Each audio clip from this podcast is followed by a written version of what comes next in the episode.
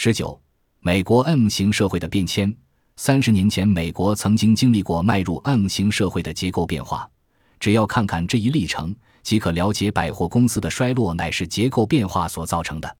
从美国零售业营业额排行的变化来看，一九七一年位列前十名的公司中有八家是量贩店和超级市场，百货公司只有一家挤入榜内。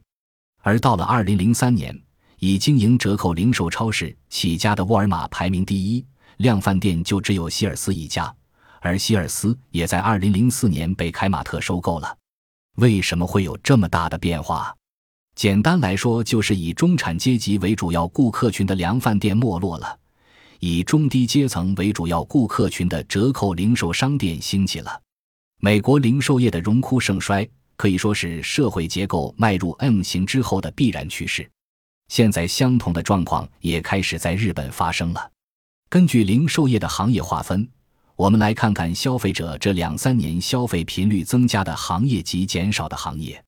消费频率增加的有网络商店、百元商店，以食品为中心的超市、便利商店及药店；消费频率减少的大都是百货商店，其次则是休闲服饰专卖店、量贩店。因为年收入在六百万日元的中低阶层占了日本人口近百分之八十。所以，中低阶层人口理所当然就成了让走低价格路线的零售业得以大发展的原动力。